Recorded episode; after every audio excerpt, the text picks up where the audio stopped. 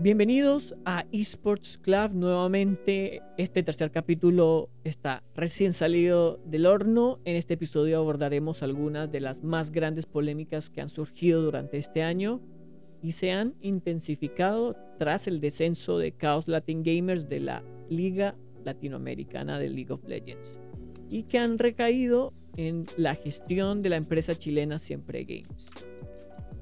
En la conversación de hoy escucharemos sobre el criticado proyecto de Siempre Games junto a su director ejecutivo, David Fica, quien nos dará más contexto sobre la interna de la organización, dará respuesta a las quejas de la comunidad y de los fanáticos y nos adelantará el futuro de KLG y de Siempre Games.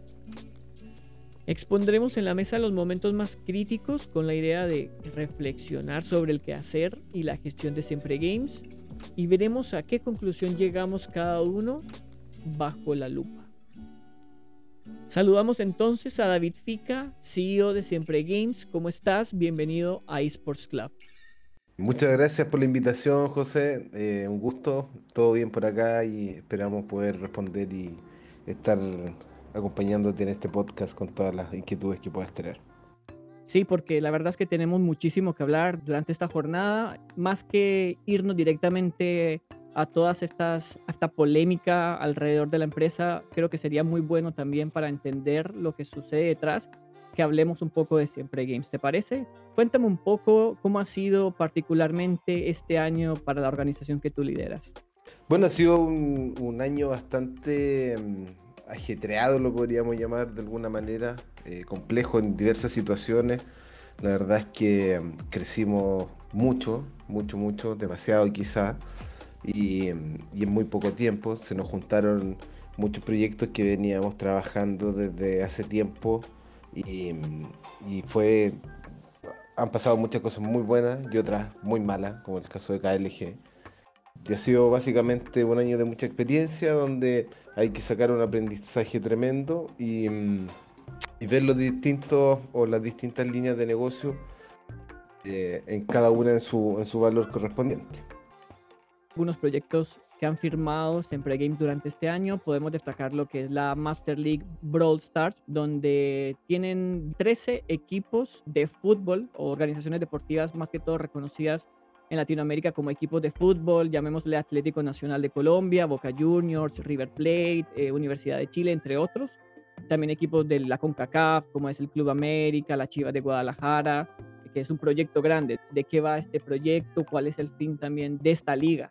Eh, Master League, la verdad que nace de Siempre Games como una idea el año pasado cuando eh, Azules eSport, el área eSport de Universidad de Chile, llega a la LLA vemos que no hay engagement entre los equipos nativos de eSport y, los equipos de fútbol. Entonces vimos que el verdadero engagement del fútbol está con los equipos de fútbol y pensamos hacer una liga eh, que reuniera a equipos importantes de la región y se lo presentamos a un fondo de inversión básicamente que creyó en nosotros. Eh, nos compraron la idea y mm, se la presentamos también a diferentes publishers y entre ellos fue Supercell el que nos creyó justamente por diferentes temas quisimos no seguir vinculándonos a la liga para no causarle problema a nadie más y tuvimos que dar un paso al costado también de, lo que es Master League y seguimos participando pero ya no somos propietarios tampoco de, ese proyecto. Pero sí, eh, seguimos trabajando con siete equipos de fútbol que nosotros les creamos su área de eSport para poder vincularlo a este mundo. Eh, le ofrecemos justamente un modelo de negocio eh, donde la idea es poder vincularlos de, una manera mucho más allá que una competencia, sino que un área gamer completa, crear mejores instancias donde los equipos que cuentan con una infraestructura y cuentan también con una base de hinchas puedan ser parte de este mundo de los esports que cada día está abriendo más puertas y está generando también cada vez más empleo empleo, hay dinero, hay mucha audiencia también, tal y como tú dices. Muchas veces se piensa que el público tradicional que consume deportes, llamémosle fútbol, baloncesto, no están teniendo tanta empatía con sus símiles en el mundo de los esports. Tú junto a tu empresa desarrollado con estos equipos que han decidido inaugurar como este espacio pensado en los fanáticos de los esports? Sí, mira, los equipos de fútbol o en general las personas que están vinculadas al deporte tradicional tienen un espectro bastante eh, amplio en cuanto a la oportunidad que significa el mundo de los esports, porque eh, la tendencia va hacia el crecimiento, todo el mundo sí lo entiende, es, difícil buscar en Google y ya te entrega ciertas cifras que uno entiende que el fútbol eh, va hacia abajo, el deporte tradicional va hacia abajo y el deporte electrónico va hacia arriba. Ahora, la forma de poder vincularse es el cuestionamiento constante porque hay mucha incertidumbre todavía en el mercado, no existe una, una FIFA, llamémoslo así, donde esté todo regulado, los pases de los jugadores, las ligas, las competencias. Hay mucha, hay mucha incertidumbre en cómo van mutando los, esports. Eh, algunos publishers no autorizan los juegos, otras ligas que tampoco cumplen con lo, con lo mínimo requerido y otros que sí cumplen, pero que también eh, hay mucho humo también dentro de la escena en cuanto a lo que uno creería que puede ocurrir pero eh, cuando lo llevamos a lo concreto, a, la base, ahí es donde los equipos de fútbol realmente como que no se ven tan atraídos y esperan que haya algo mucho más formal, como ellos lo conocen, eh, para poder dar estos pasos adelante. Entonces nosotros lo que hemos hecho es tratar de adelantar ese crecimiento un poco más orgánico que ellos esperan que se genere eh, adelantarlo a crear estas propias áreas de eSport o de gamer o de gaming en general para poder ir entendiendo qué es Twitch, qué es Discord, cómo vincularse con, el mundo de los deportes electrónicos, los videojuegos. Entonces hay un, un comienzo bastante lento, podríamos llamarlo, pero sí tienen una expectativa bastante alta y de seguro que claramente los equipos de fútbol cada vez van a tener mayor presencia eh, y mayor infraestructura dispuesta para poder desarrollar sus áreas gamer porque entienden que es justamente eh, no solamente el futuro sino que también el presente y se deben vincular de alguna manera. Tiene mucho sentido ver también cómo a pesar de que la industria de los esports ya tiene bastantes años, de alguna manera en algunas regiones quizás está más madura que otras, pero en Latinoamérica al parecer estamos todavía en un proceso muy básico para generar un mercado que sean atractivos para la audiencia, no solo para los que consumen esports, sino también para las grandes empresas como lo que estamos viendo hoy por hoy con Siempre Games, al abrir estas oportunidades nuevas con equipos que son grandes en el fútbol latinoamericano. Exacto, y bueno, en Brasil lo mismo con Flamengo y Corinthians. Ahí es donde nosotros hemos enfocado una parte de los esfuerzos para poder generar este nuevo modelo donde se pueda interactuar entre equipos de fútbol exclusivamente y que claramente en el futuro eh, haya un, match también con los equipos tradicionales o con los equipos nativos de eSport eh, que se va a dar eventualmente de, manera orgánica.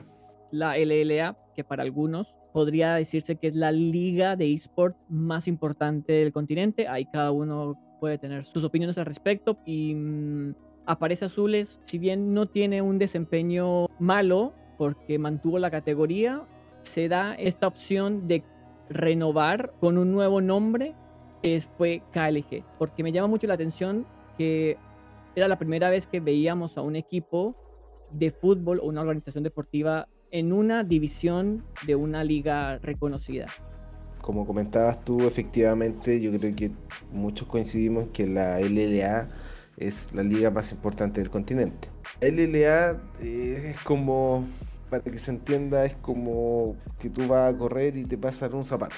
Y tú tienes que buscarte el otro zapato para poder correr. Justamente el año pasado con la pandemia eh, se cambiaron muchos planes, se bajaron muchas marcas, entonces ocurrió que salimos perdiendo mucho dinero básicamente en, en el año 2019 y ese costo eh, lo asume siempre Games. Entonces, perdón, en el año 2020. Bueno, en el 2019 también perdimos plata. Hicimos lo posible, pero igual fue muy como sobre el tiempo, básicamente.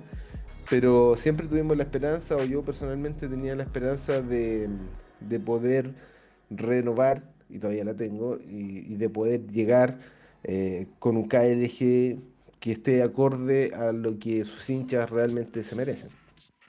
KLG es una institución con mucha historia en la región. Para algunos es conocido como el campeón del sur, con tantos títulos que obtuvo en lo que era la CLS acá en el hemisferio sur. Y tú mencionaste algo muy importante y es algo que se viene dando en el presente, que es la expectativa de la comunidad, de los seguidores, de los fanáticos frente a este nuevo KLG, a este nuevo rinoceronte. Se le hizo también un ajuste a, a lo que es su imagen de marca, a sus logotipos Claro, la idea era justamente poder lograr eh, cambiar un poco o, renovar esta imagen y poder darle eh, un mejor futuro, llamémoslo así, a KLG. Y, y esa era la, idea principal. Puedo hablar por mí. He tenido esa expectativa y es lo que busco para KLG. Eh, básicamente eso. Yo me pregunto entonces cómo es que se cambió esta expectativa de KLG, un equipo con muchos años, con muchos títulos, a convertirse en algo que quiero que deje mi liga? Yo creo que mm, principalmente, obviamente, lo que los hinchas buscan o quieren, eh, los verdaderos hinchas, yo comparto y aquí hay una mala gestión por parte nuestra, ¿no? O sea, partimos mal el primer split, eh, personalmente ha sido un año de mucho aprendizaje. Yo no soy una persona experta en el mundo competitivo, entonces eh, me dejé justamente asesorar por muchas personas, entre ellas algunos que no vale la pena en realidad y, así uno aprende.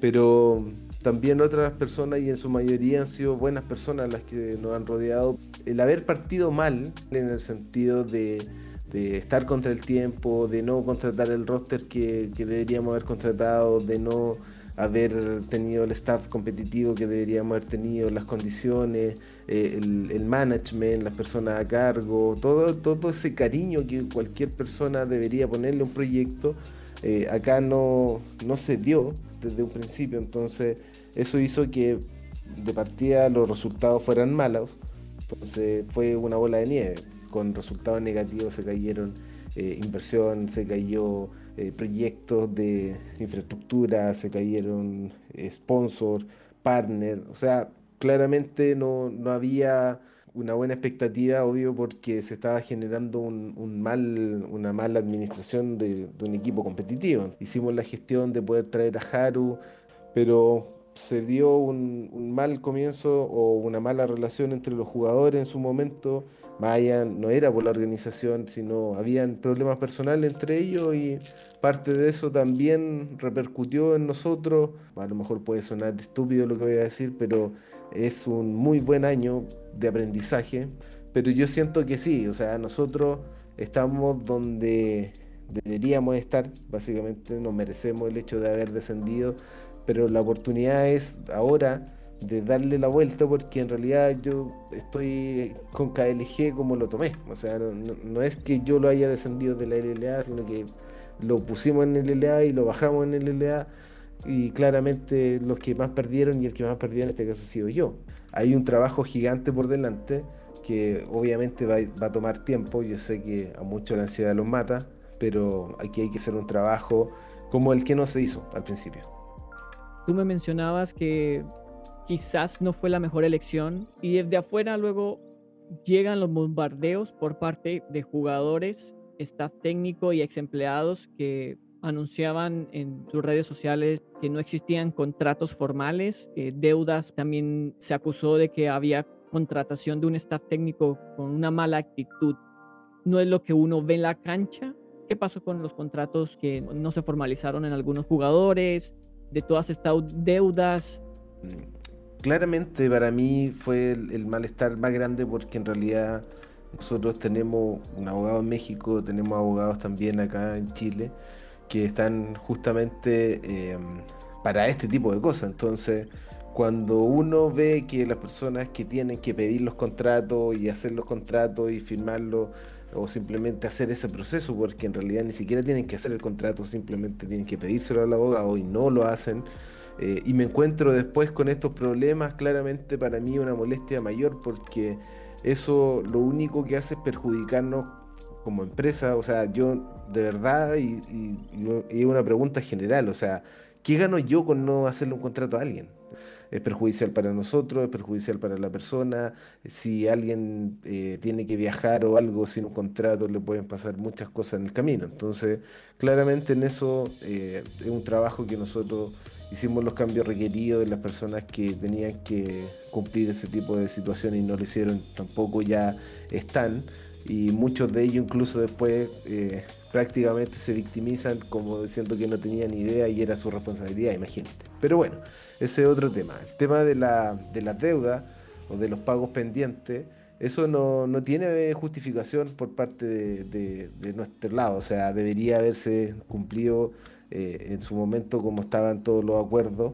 El tema principal fue que, claro, al caérsenos alguna eh, proyecciones que teníamos de inversión o de partnership se nos fueron también eh, generando estos gastos adicionales y claramente tuvimos estos retrasos que aún seguimos teniendo algunos pendientes y tenemos que solucionarlos porque no podríamos haber hecho como lo han hecho otras personas, otras empresas, decir, bueno, la empresa de México quebró porque literalmente quebró eh, con los partners que teníamos allá en la cosa nos dio, listo, bueno, quebramos y lamentablemente no le vamos a pagar a nadie de los que sean, eh, o de los que sean, a las personas que se le adeude, pero no estamos haciendo eso, al contrario, yo personalmente tomé esto como un desafío personal y dije, bueno, eh, los chicos no tienen la culpa, nadie tiene la culpa, entonces asumiremos toda esta responsabilidad y todas estas deudas con la empresa desde Chile, porque claramente lo vamos a hacer por un tema, más que todo por, una paz eh, mental, personal y además por un trabajo que estamos creando hacia el futuro, no, no en un presente solamente. Ya para ir cerrando, David, estoy leyendo el comunicado que se publicó el 16 de septiembre en Twitter acerca de un poco de lo que hablamos, acerca de los resultados deportivos y el descenso. Yo la verdad me quiero concentrar solo en el, uno de los últimos párrafos donde dice, abro comillas, estamos trabajando en una propuesta innovadora con el objetivo de poder vincular a los hinchas y a la comunidad la organización y realización de las actividades que implica la gestión profesional de un equipo deportivo. ¿Podrías adelantarnos un poquito más de esta propuesta innovadora para KLG? Lo primero es trabajar justamente con las personas que les interesa el, futuro de KLG. A lo concreto, básicamente nosotros, como siempre Games, eh, veremos un esquema donde los hinchas tomen las decisiones, no una persona como yo o como un par de personas dentro del staff, sino que lo vamos a hacer mucho más democrático, con votaciones, algo mucho más cercano. Y, también con claridad en los presupuestos, en, todo lo, que implica una gestión de un equipo. Y ahí es donde vamos a trabajar en estos meses para poder crear esta forma de administrar y de llevar un, equipo a otro nivel, eh, más enfocado como un club de fútbol, entre comillas, tradicional, eh, o que tenga, o más la figura del club, donde muchas personas tengan eh, derecho a opinar y a votar, y no que un par de personas tomen decisiones, porque ya vemos los resultados que tenemos hoy en día por tomar malas decisiones y muchas veces también sin consultarlo o sin tener opiniones de otras personas que tengan a veces eh, una postura más neutra y no tanto fanatismo, porque a veces también eso nos ciega. Podríamos decir de alguna manera que la pelota está ahora en la cancha de Siempre Games. A ver si se concreta el gol de aquí al próximo año. Ver de nuevo a un KLG firme, sólido, que su comunidad pueda responder y estar a la altura también de esta propuesta innovadora. Me queda la duda de si muchas veces eh, pensando en, la comunidad, en involucrarla en estos procesos que tú mencionas, si es lo mejor, porque mm, sabemos cómo es la audiencia de eSport, si sabemos cómo es este perfil de la audiencia, ¿cómo hacemos para que este flujo donde están ellos involucrados sea un flujo sano, donde no exista ni el mucho fanatismo ni el antifanatismo. Creo que mm, eso va, se va a decantar con el tiempo. Nosotros, eh, la verdad que creo que como región somos una región bastante fanática. Mm, al haber hoy en día pocas propuestas serias, los hinchas no han encontrado su punto. Eh, hay hinchas que no, han encontrado hoy en día un, referente o con quien vincularse y ahí es donde nosotros tenemos esta oportunidad de, hacer las cosas bien y poder captar no solamente a los hinchas que ya son de KLG, sino que a los hinchas que en general o personas que están buscando un espacio donde eh, converger con otras personas que tengan sus mismos gustos, sus mismos intereses y no solamente pensando en la LLA. Hoy en día el poder desarrollar un, esquema mucho más transversal donde se involucren otros tipos de juegos también, eh, más allá de lo que es el, League of Legends eh, o, los MOBA que hayan también, bueno, shooters, simuladores deportivos, etcétera, etcétera, es parte de lo que se tiene que buscar para este nuevo KLG, una identidad mucho más abierta, eh, mucho más em, cercana con la gente, porque también el público lo que busca o lo que espera y lo que nosotros, yo personalmente quiero crear es un, un lugar donde se puedan reunir los fanáticos de KLG, donde puedan eh, conversar acerca de esto, donde puedan eh, vivir la experiencia, eh, transmitir su energía o, su, su, bienestar, sus ganas de, de crecer en los esports o de alentar a un equipo de una manera más presencial. Eh, o sea, hay muchas cosas que hay que desarrollar para que los equipos o para que los hinchas se vuelvan eh, fanáticos de esto. O sea, hasta este fanatismo que van a ir teniendo las personas que vayan viviendo esta historia de los Por Esto se está comenzando a construir eh, y falta mucho por delante. Nadie sabe, nadie tiene claridad acerca de qué viene en camino para la región.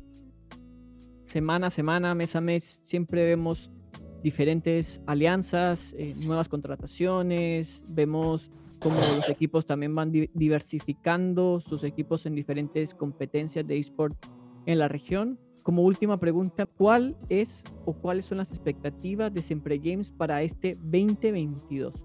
Los desafíos más importantes son poder eh, hacer eh, viable las áreas eSport de los equipos de fútbol, poder darles un espacio dentro de la industria, empezar a crear esta parte con los siete equipos que, hoy en día administramos. Y, mm, y, adicionalmente proyectos que también son un aporte de la región. Estamos trabajando en un juego, estamos trabajando en una aplicación, estamos trabajando en un par de eventos también enfocados hacia el 2024. Y creemos en los esports, creemos en la región y estamos haciendo el esfuerzo adicional que, que lo vamos a entregar eh, a medida que vayamos desarrollando cada uno de estos puntos que nosotros estamos trabajando como empresa. Bueno, David, muchísimas gracias por tu tiempo, por tu sinceridad y por contarnos todas estas situaciones, por darnos estas aclaraciones y explicaciones. Siempre desde afuera es muy difícil poder uno detectar analizar. Y la idea de esto también de eSports Club es integrar a diferentes protagonistas que trabajan, que juegan, que educan eh, o que hacen algo importante en la industria de los esports. Y nos vemos en una próxima ocasión en Esports Club. Muchas gracias nuevamente por tu tiempo. Muchas gracias José y gracias a todas las personas que nos escuchan. Espero, bueno, está mi correo siempre disponible, david.siempregames.com. Cualquier cosa, estamos disponibles, estamos eclosionando recién, eh, saliendo del cascarón pero que claramente en el tiempo nos vamos a convertir en, una empresa que dé que hablar no solamente en Chile, sino que en, la región. Y esperemos que dé que hablar en forma positiva, obviamente. Estamos a la espera entonces de ver qué sucede con Siempre Games, KLG y sus nuevos proyectos a futuro. Muchas gracias nuevamente y bienvenidos siempre a eSports Club. Muchas gracias. Después de la conversación con David, irrumpe en la reflexión lo importante que es la responsabilidad y cómo esta debe ser una constante en una región emergente que sigue careciendo en algunos casos de autocrítica, falta de comunicación y seriedad en nuestros roles y espacios de trabajo. Es entendible que las empresas, agencias y organizaciones deportivas tengan años con malos resultados debido a pésimas administraciones. Anteriormente ya discutimos cómo una excelente gestión puede llevar a lograr réditos en lo financiero y a generar una exposición con potencial. Lo de Chaos Latin Gamers no deja de ser penoso y triste, un equipo con historia, con títulos y dos administraciones diferentes que terminaron en el mismo resultado. Se entiende totalmente el descontento caótico de la comunidad. Muchas gracias por escuchar este episodio. Como siempre pueden repetir los capítulos en Spotify, Apple, Google Cast. Ahí pueden encontrar todos los capítulos previos también. Y como siempre nos volvemos a encontrar en una próxima ocasión aquí en Esports Club.